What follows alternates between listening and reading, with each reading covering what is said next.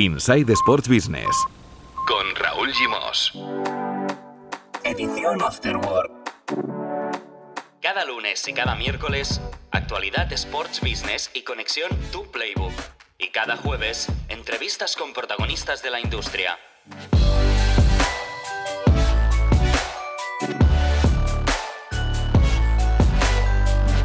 Hola, muy buenas, bienvenidos y bienvenidas a la edición Afterwork de Insight Sports Business, un podcast de Sports and Life.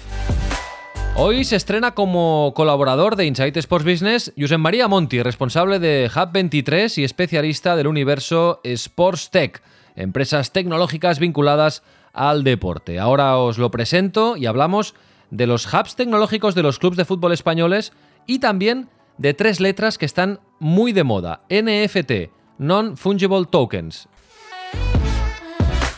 Como siempre, tenemos también a Marmen Chen, director fundador de Tu Playbook, para actualizar el tema de los avales en el Fútbol Club Barcelona, para hablar del regreso del público a los estadios y también de la fusión de las ligas belga y holandesa. Ya sabéis que esto es un podcast trisemanal, lunes y miércoles, actualidad Sports Business, con diferentes colaboradores que van rolando por aquí, y los jueves entrevistas potentes a personajes del sector.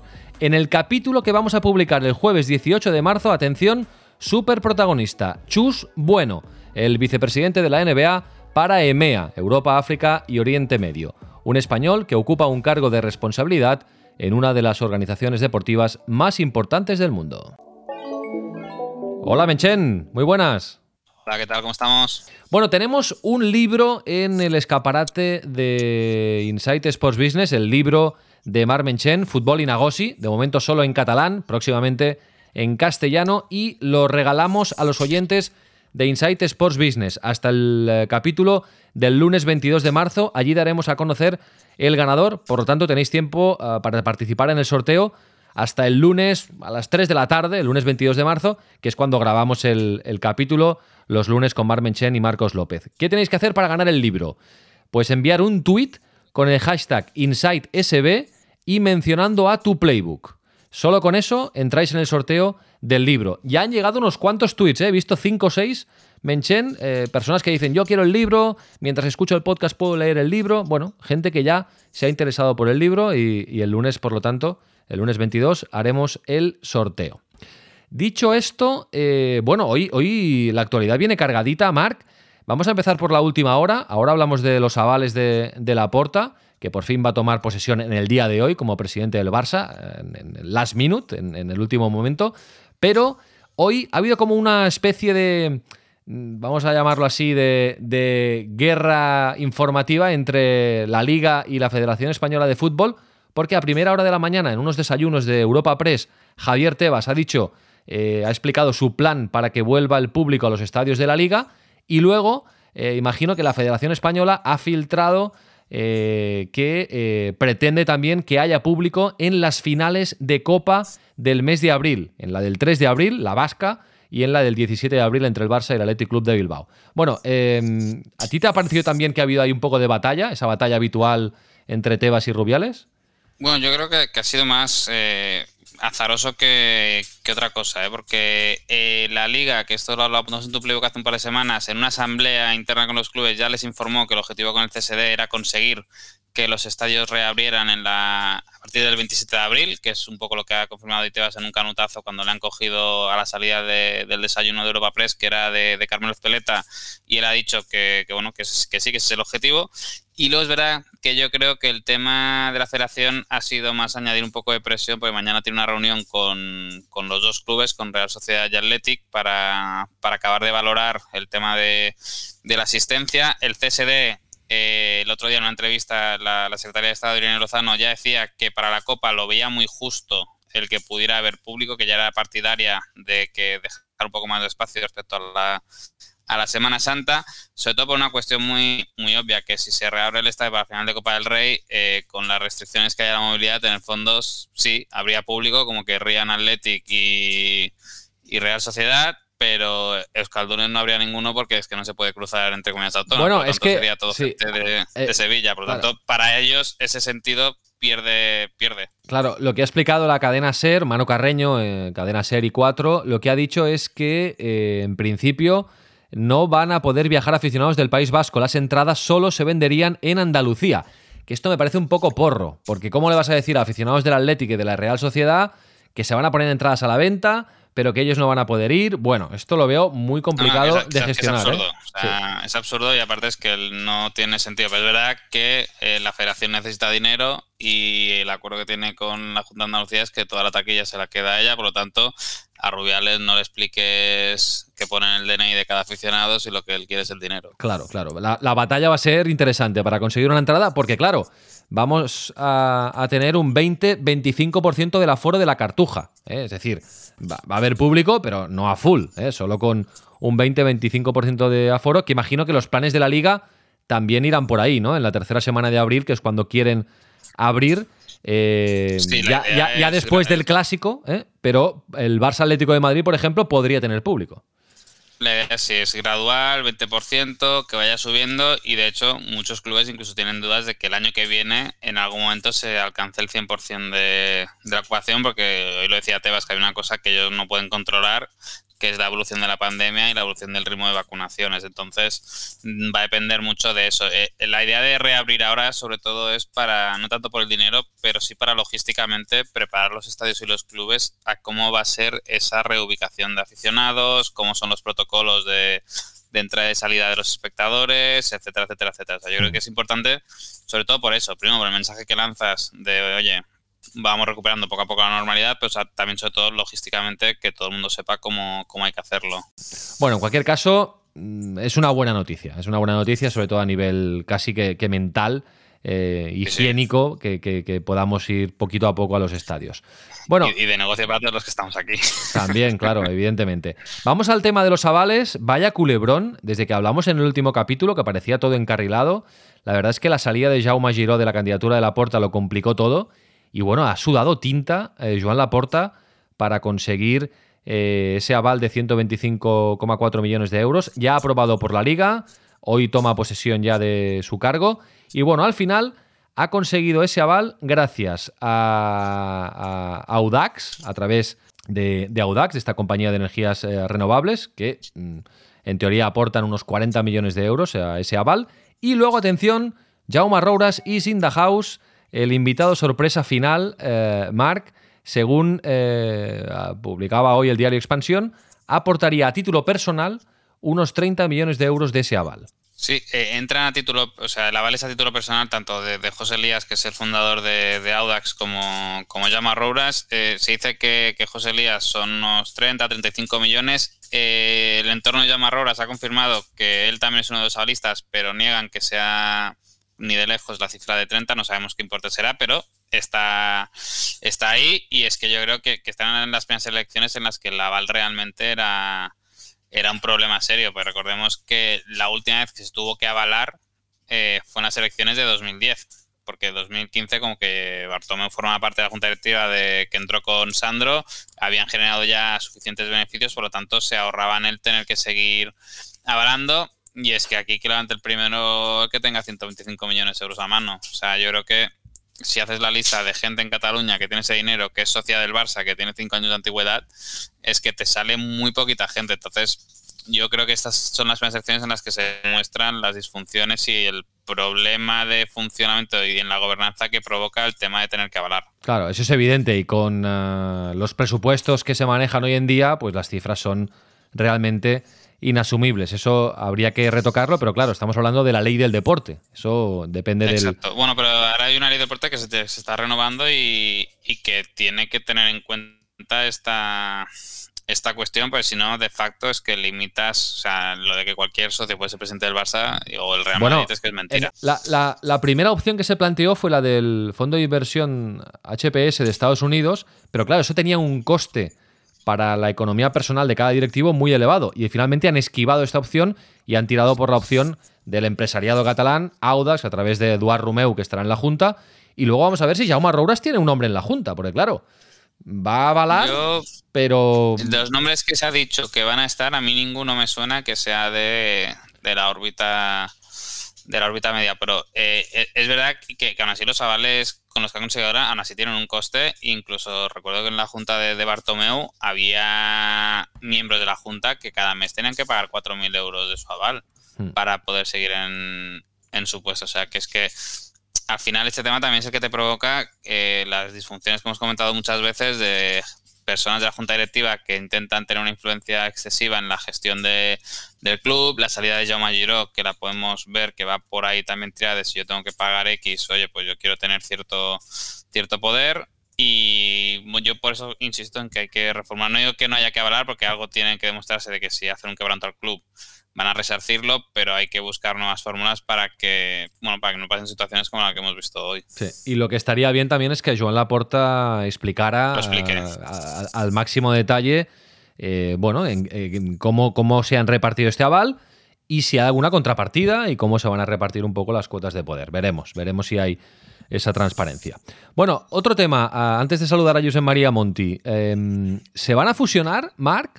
Ya habíamos oído cantos de sirena, pero se van a fusionar las ligas de Bélgica y Holanda. Sí, eh, forma parte de, de toda esta recomposición de, la pirámide competitiva que hemos hablado muchas veces. Al final, en una industria en la que el negocio audiovisual tiene tanto peso, eh, lo que había sucedido es que cuanto más pequeño era el mercado, más residual se acababa convirtiendo esa liga y tenías clubes históricos que en su momento habían sido muy relevantes, como puede ser el Ajax en Holanda o el Anderlecht en, en Bélgica, que por la dimensión del tamaño en el que operan, eh, habían perdido toda relevancia a nivel de títulos, de grandes títulos europeos, más allá de honrosas excepciones como la del Ajax de hace, de hace tres temporadas. Pero para que nos hagamos una idea, es que un, un Leganés en primera división o un Huesca te estaba cobrando más por televisión por el mercado doméstico que un Ajax o, o un Anderlecht. Por lo tanto, ahí tenías el problema de que era imposible que pudieran competir realmente fuera de, fuera de su país. Mm. ¿Y esto para cuándo es, eh, Marc? ¿Cuál es el, un poco el, timing? Va para, va para largo, por así decirlo, Ujú. eh, porque esto, eh, con- digamos que, que no es tan sencillo. O sea, que, que primero que hay contratos de televisión hasta 2025. Por lo tanto, Claro. eh, está por ver si se renegocia, no se renegocia, qué pasa. Está por ver qué clubes entran en esa liga. O sea, pues se ha aprobado por unanimidad, pero está por ver quién se queda dentro y quién se queda fuera. Si hay una temporada de transición con dos grupos y los que se queden se, se quedan en una competición. O sea que eh, las aristas van a ser van a ser curiosas, pero, pero bueno, y el Ajax ha conseguido una de las cosas que, que buscaba, que es oye, que sea aumen- aumentar el mercado local para al menos rascar algo más de televisión. Mm. La, la liga en principio se llamaría Benelic, ¿eh? de, de Sí. Benelux, y de hecho la de baloncesto ya empieza la temporada que viene eh, bajo ese nombre con los 22 mejores equipos de, de Bélgica y Holanda, y en balonmano también hay una competición similar. Esto se estira mucho también en los Balcanes, está la Liga Adriática. En la Liga ¿eh? Adriática. Claro que con- en, la- en- en- Bueno. en la Liga Celta, por ejemplo, en rugby, en eh, Gran Bretaña, Irlanda, ¿eh? ya, ya, uy, que tampoco están inventando nada, pero es una, es una fusión bastante natural, como dices, ¿no? Sí, sí, no, es ganar, y es ganar tamaño. Exacto. Muy bien. Oye, ¿conoces a Josep María Monti, verdad? De, de Sí. Hub 23, de Barcelona Sportec eh, Hub 23. Pues se incorpora hoy a la, a la, a la rueda de colaboradores de, de Insight Sports Business. Hola, Josep María. Muy buenas. Buenas, ¿qué tal? Ah, Hola ah. Marc, hola Raúl. A, a Josep María ya, ya lo conocemos porque eh, fue protagonista de un capítulo de Insight Sports Business cuando empezó la pandemia. Recuerdo, Josep María, que nos hablaste de un proyecto de gradas virtuales que, que estabais trabajando eh, cuando no pudo entrar ya el público en los estadios. Bueno, nos hablaste de un proyecto de, de- de- de una startup eh, vinculada al Sports Tech, que es de lo que vamos a hablar en este podcast, ¿no? Sí, y el proyecto está eh, todavía desarrollándose. La parte de los, hay una parte, había una parte eh, que la tenemos todavía parada porque hay que desarrollar un algoritmo de inteligencia artificial de vídeo que todavía eh, lleva su tiempo. Eso es quizás la parte más compleja. Y ahora nos hemos, nos hemos eh, centrado en el desarrollo de la tokenización de toda la gamificación de- del proyecto que justo hoy voy a hablar de otro tipo de tokens también, Sí, pero sí. como es Los NFT. más- Sí, sí, ahora Sí. hablamos porque no últimamente solo, solo veo que NFT por aquí, NFT por allá, los non-fungible tokens, y ahora vamos a, a poner un poco de luz. Pero antes, explícanos, recuérdanos qué es Barcelona Sport Tech Hub 23, es esta plataforma que, de la que eres responsable. Sí, bueno, eh, es el hub que estamos tratando de, que, Barcelona sea un referente de, del porte y tecnología y, que el ecosistema de, startups y de empresas del sector pues eh, se unan y entre todos hagamos un, proyecto de referencia para que Barcelona sea esta capital también del deporte y la tecnología, pero no solo en Barcelona. La verdad es que nuestro modelo, además de público-privado, es descentralizado y tenemos eh, en el ecosistema empresas que están participando en el networking y en, más actividades que estamos haciendo pues de, diferentes ciudades y países también. ¿eh? Tenemos este un poco foco internacional, que es ambicioso, pero la verdad es que desde el inicio siempre hemos tenido esta visión ¿no? de, contar con, los mejores proyectos allá donde estén. Por ejemplo, ahora comentaré también unos talks que estamos haciendo con, los hubs de innovación mm. de la Real Sociedad, del Celta y, de, del Valencia, pues porque nos han visto como, bueno, como, como un actor que, estamos... Eh, bueno, le decimos aquí picando piedra, o sea, trabajando para, que esto sea un proyecto pues, de referencia y con ambición esa, ¿no? De, que cada vez participen más, eh, más hubs y más startups y más, más players ¿no? del ecosistema. Sí, esto es interesante, será el 23 eh, de marzo, el eh, martes 23 de marzo. Vamos a dejar en las notas del capítulo el link para poder inscribirse en, este, en estos Sports Tech Innovation Talks.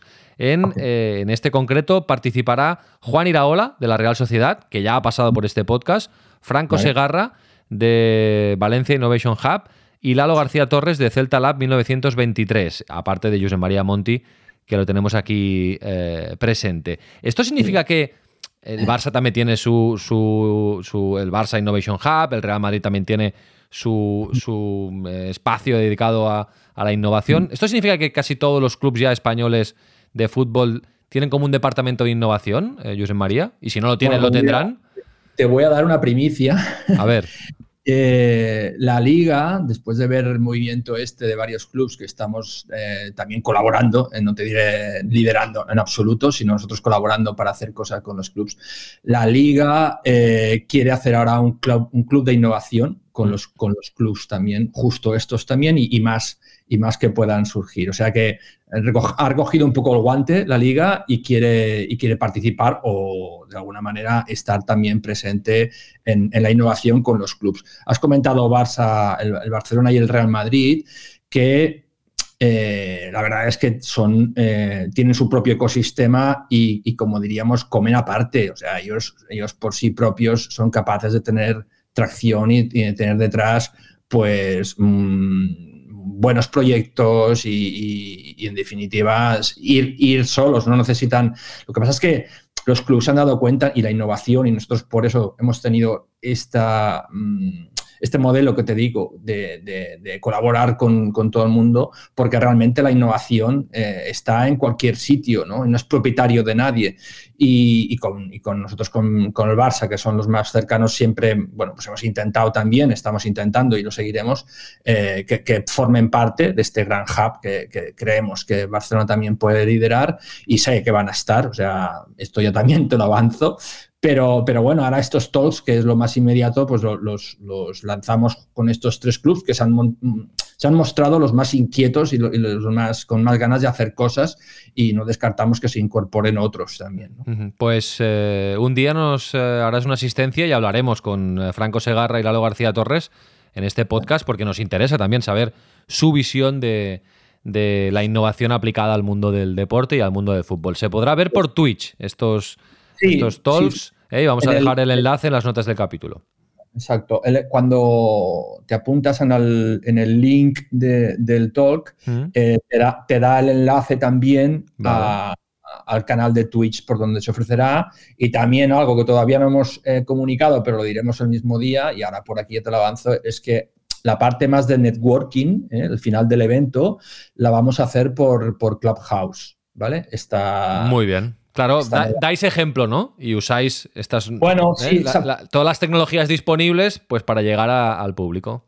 Como ejemplo o como, como ganas de hacer cosas y que la gente sume. Sí que es verdad que Clubhouse todavía es por invitación y, y, solo en la plataforma iPhone, pero bueno, es, eh, es, una forma también de que la gente pues que lo tenga y, pues pueda participar y luego esperamos pues que se... También Instagram ¿eh? empezó, empezó solo en iPhone y, hoy en día es una plataforma de referencia también en el deporte, o sea, incluso en el deporte. Mm. Por eso que creemos que hay que, hay que fomentar, sí, las nuevas herramientas, sobre todo si dan pie a participar, ¿eh? y es lo que queremos, que en Clubhouse pues, pueda, pueda la gente haber debate de, lo que hemos comentado previamente. Bueno, José María, uh, Monty, háblanos de, desde, desde, un punto de vista muy didáctico, ¿eh? para, poder entenderlo, de qué es el NFT, el Non-Fungible Tokens, que oímos últimamente, sobre todo vinculado al mundo de, del coleccionismo, del arte. Eh, bueno, exactamente, no sé, explicado de la manera más sencilla que puedas, qué es el NFT y qué aplicaciones vinculadas al mundo del deporte le vamos a encontrar. Vale, bueno, eh, esto último que has dicho, mm, me llega, donde me llegue la imaginación, porque realmente están apareciendo nuevas eh, usabilidades, nuevas propuestas con los NFTs pero que, tienen todo el sentido del mundo, ¿no? O sea, empiezo, empiezo explicando que esto está vinculado a la tecnología del Bitcoin.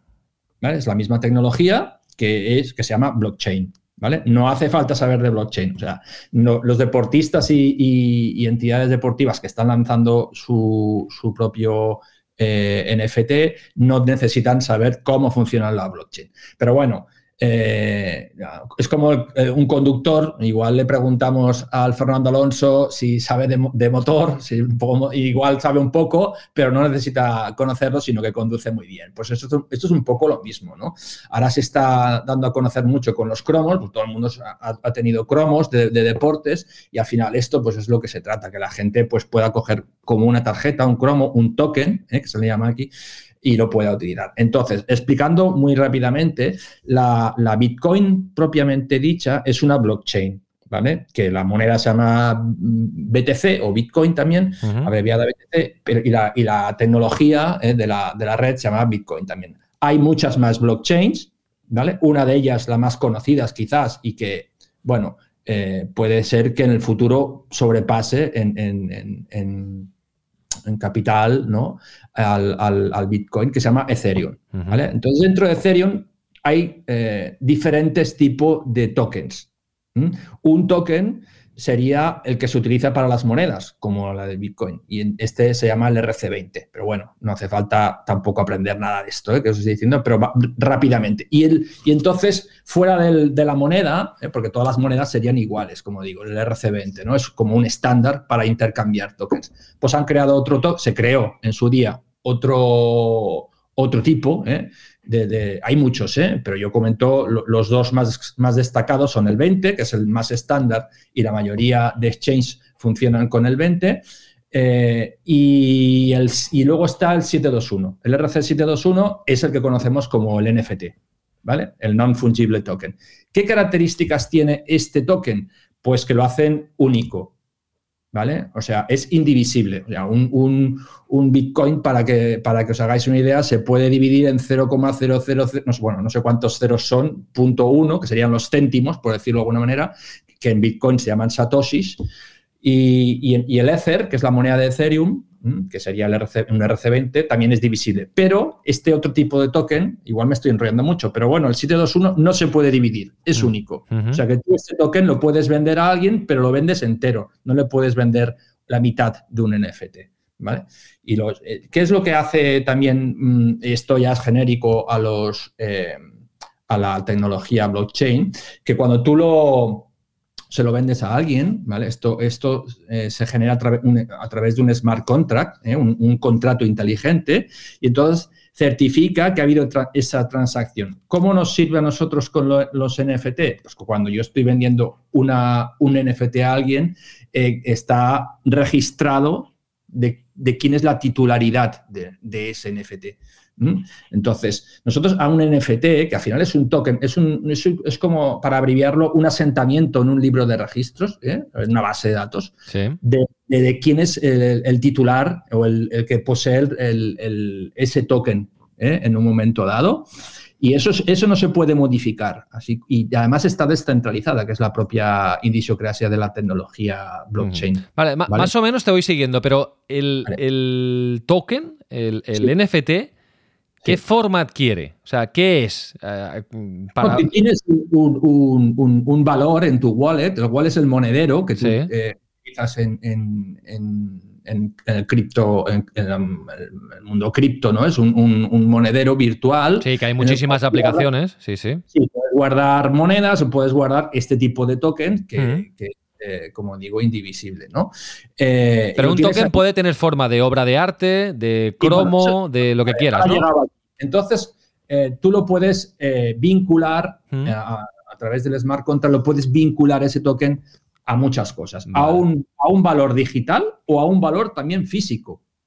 Tú puedes decir que unas botas de cuando el Messi marcó un gol, las vende y esas botas, aunque las tenga el Messi en su casa, las ha vendido y hay un contrato en la blockchain que dicen que pertenecen al comprador. ¿Vale? Eh, luego ya mm, habrá que ver si esas botas se las acaba enviando o acaban en el Museo del Barça y ponen un QR, por ejemplo, que el propietario es el, el que tiene el poseedor de ese NFT. ¿Ok? O sea, hay dos diferencias, pero por ejemplo, donde tiene mucho, mucho sentido es, se está utilizando mucho en, lo, en, eSports o, en el gaming, porque se venden skins que son digitales, que son, pues tienen valor para los que están dentro de ese videojuego, eh, pues que le puedes pueden utilizar armas o una serie de herramientas que, se venden en, en NFTs y entonces los propietarios de ese NFT tienen más herramientas para, ganar el juego, por decirlo de alguna manera, o para ir con un skin, con un avatar diferente. Esto es muy utilizado en, el gaming. Y, el NFT lo que permite es que la transacción es directa del propietario y si, no hay por medio, ya sabemos que en el tema este de cripto, pues por medio no hay eh, transacción en euros y no hay transacción, y entonces desaparecen lo que es las comisiones de, las tarjetas de crédito, por ejemplo. O sea, eso es, una, transacción muy directa peer-to-peer entre, entre los, propietarios. Y entonces, ¿dónde vengo ahora? Ahora vengo a un ejemplo. ¿Qué pasó hace eh, tres o cuatro años, creo que fue en el 2017? Una empresa canadiense que se llama Dapper Labs lanzó unos, una colección de, gatitos que se llama CryptoKitties, sí. ¿vale? que les eh, los asignó cada dibujo eh, a, un, a un NFT. La Ethereum, pensar que es una, red muy potente, se colapsó. ¿vale? Hubo una, demanda increíble que eh, saturó la red.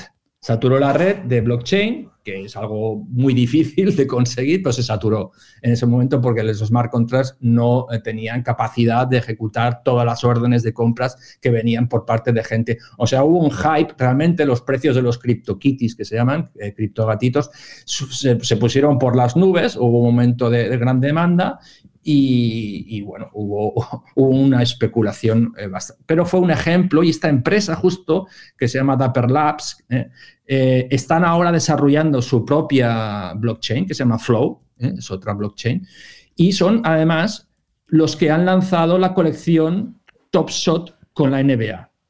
¿Vale? Vale, ahí ya vamos un poco a la derivada deportiva, ¿no? Venga, ya estamos. O sea, ya dejo un poco la parte más técnica y entramos al ejemplo este, este caso que, se ha dado, ha salido en, muchos sitios, que la NBA ha lanzado una especie de, de, sí, tokens, pero vinculado como a unos, a unos highlights, ¿no? A unos, a unos clips de vídeo en los cuales eh, habían algunos de ellos de, de, LeBron James, por ejemplo, o Zion Williamson, se vendieron por casi 100.000 euros, ¿no? O sea, bueno, han generado, han generado 200 millones de dólares con esto, ¿no? Dólares.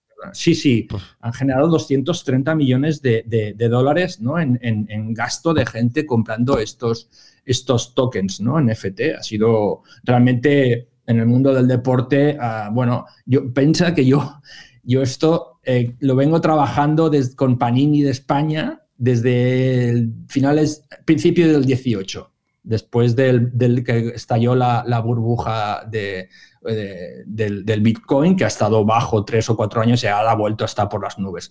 Panini Spain no se atrevió porque lo digital hasta ahora no le había funcionado nunca. Eh, es obvio. ¿Por qué? Porque un cromo lo puede, una, foto de un cromo es, replicable. El blockchain justamente te da la autenticidad del producto que no se puede copiar, igual que no se puede copiar un blockchain. Claro, es como, es como si fuera un notario digital. Exacto. Vale. Exacto. Oye, y ahora eh, se va sí. haciendo más. La NFL, por ejemplo, Sí. un jugador como Rob Gronkowski de, de los Tampa Bay Sí, Buccaneers, el socio de- del, del- del quarterback eh, de Tom Brady. Sí, sí. Exacto. Pues ha lanzado su, su colección diseñada por, por un artista, el, el Black Madre, ¿no? En el cual él, él- él firma, el jugador, ¿eh? el Rob está- pone su firma, aunque no pone eh, el logo de la NFL. ¿Ok? Aquí hay que ir con cuidado con lo que, que se publica, porque si alguien está pensando en lanzar unos tokens de, de- de otra, de otra, hay que pensar en los derechos, si Claro. tienen los derechos. Claro. Pero, por ejemplo, a- aprovecho para comentar un, un, un- un criptoartista que se le llaman también granadino, que es, un- bueno, se llama Javier Arres y es, y es, es un artista reconocido porque ganó la... Criptoartista, ¿eh? Ojo. Sí, este, sí, este concepto. Bueno, eh, también debe ser un criptoartista el Beeple este, ¿no? Que hace nada, una semana vendió por, por 69 millones de dólares un collage y lo ha vendido a través, lo ha convertido en NFT, ¿no? Y 69 millones de dólares. O sea, esto, es- esto me explota la cabeza, ¿eh?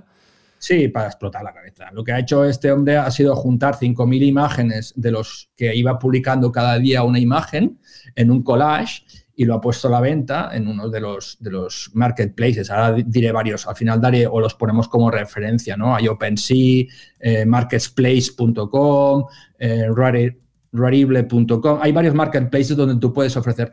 Pues bueno, al final se sabe quién ha comprado, quién ha comprado también esto, esta locura por 69 millones. Es, otro, bueno, se llama, tiene un alias, ¿no? un seudónimo que se llama Metacoban y Metacoban es el- tiene el principal fondo de cripto, criptográfico criptográfico que se llama Metapurs y Metapurs al final lo que quiere hacer es como un museo con los mejores eh, bueno con las mejores obras y sí ha sido realmente un poco Mike, Mike Winkelmann y, y lleva el, el, el, el, el artista eh, Beeple.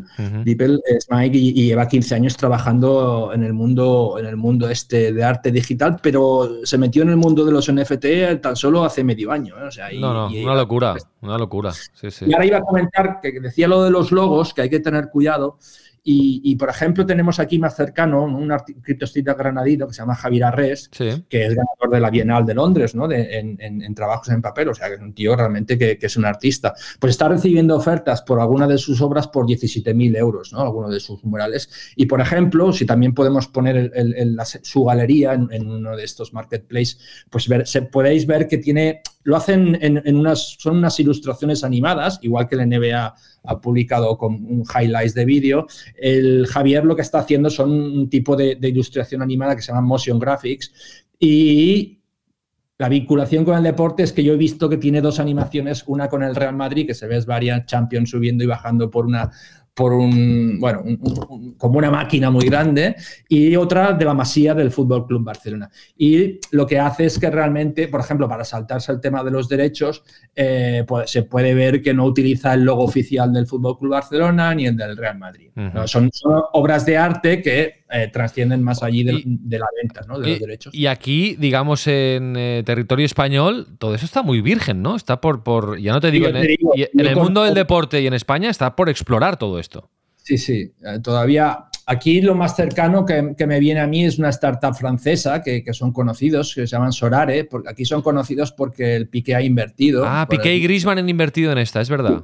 Sí, es un, al final con, con estos NFTs eh, han hecho un, un- un- fantasy, ¿no? Que son conocidos, un, manager esto es un fútbol fantasy, eh, con el cual, eh, la bueno, yo estuve hace pues, uno o dos años, estuve jugando un poco a ver cómo funcionaba y pues, pues igual tienes que comprar estas cartas y entonces puedes entrar a, a- pues tienen ya 103 clubs de fútbol de- dentro de, la, de, de su plataforma, ¿no?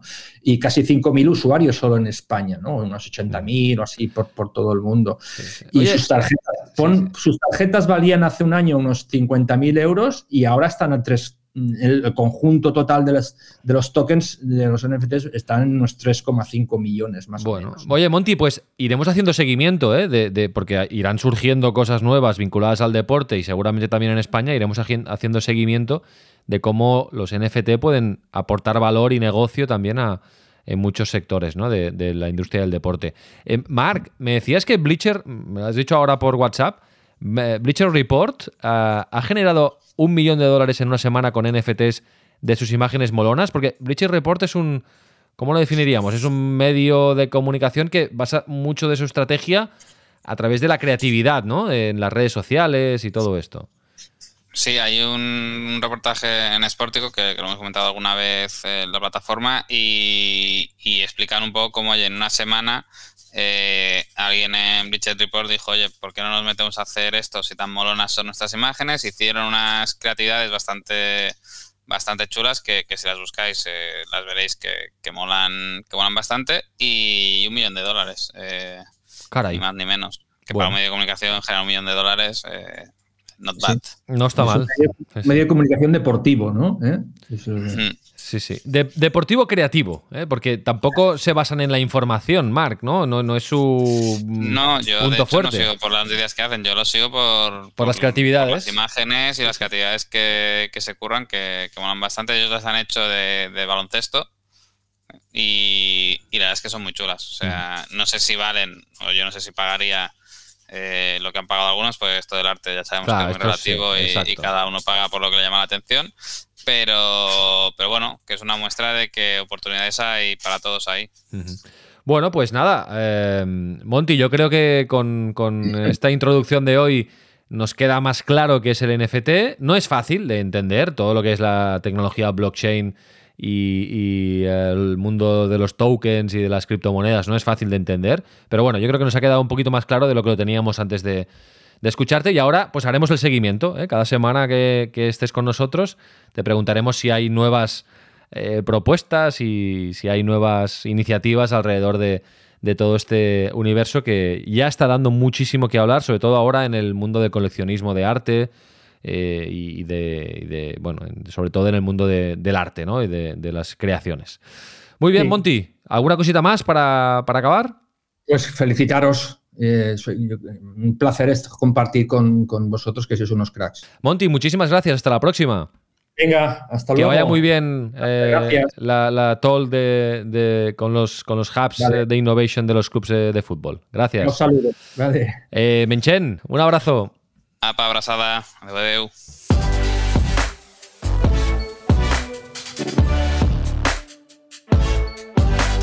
Inside Sports Business. Edición Afterword. Un podcast de Sports and Life.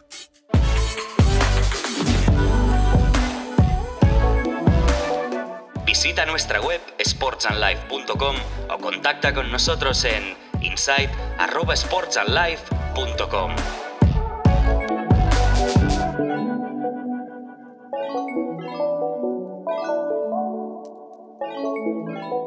Nice to be in orbit.